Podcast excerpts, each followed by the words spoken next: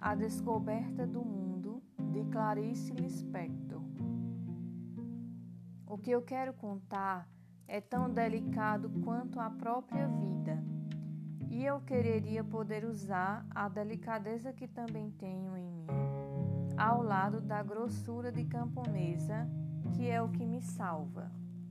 Quando criança e depois adolescente, fui precoce em muitas coisas em sentir um ambiente, por exemplo, em apreender a atmosfera íntima de uma pessoa. Por outro lado, longe de precoce, estava em incrível atraso em relação a outras coisas importantes. Continuo, aliás, atrasada em muitos terrenos. Nada posso fazer. Parece que há em mim um lado infantil que não cresce jamais. Até mais que 13 anos, por exemplo, eu, eu estava em atraso quanto ao que os americanos chamam de fatos da vida. Essa expressão se refere à relação profunda de amor entre um homem e uma mulher, da qual nascem os filhos. Ou será que eu adivinhava? Mas turvava minha possibilidade de lucidez para poder, sem me escandalizar comigo mesma, continuar a inocência e me enfeitar para os meninos. Enfeitar-me aos 11 anos de idade consistia em lavar o rosto tantas vezes até que a pele esticasse, esticada brilhasse. Eu me sentia pronta então. Seria minha ignorância, modo sonso e inconsciente de me manter ingênua para poder continuar sem culpa e pensar nos meninos? Acredito que sim, porque eu sempre soube de coisas que nem eu mesma sei que sei. As minhas colegas de ginásio sabiam de tudo e, inclusive, contavam anedotas a respeito. Eu não entendia, mas fingia compreender para que elas não me desprezassem e a minha ignorância.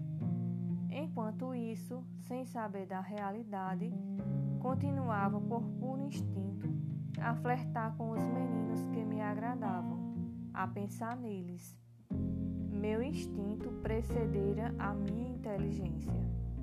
Até que um dia, já passados 13 anos, como se só então eu me sentisse madura para receber alguma realidade que me chocasse,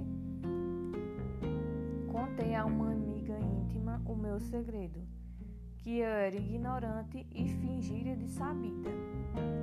Ela mal acreditou, tão bem eu havia antes fingido, mas terminou sentindo minha sinceridade e ela própria encarregou-se ali mesmo na esquina de me esclarecer o mistério da vida.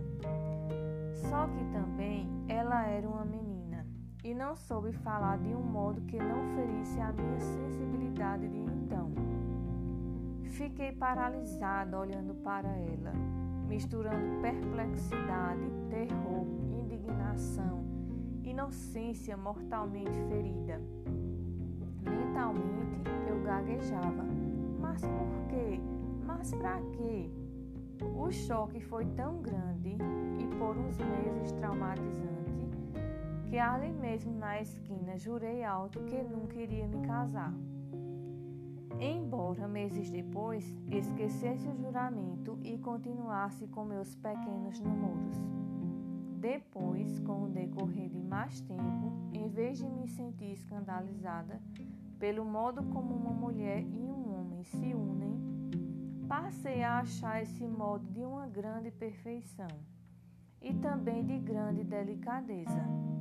Já então eu me transformara numa mocinha alta, pensativa, rebelde, tudo misturado e bastante selvageria e muita timidez.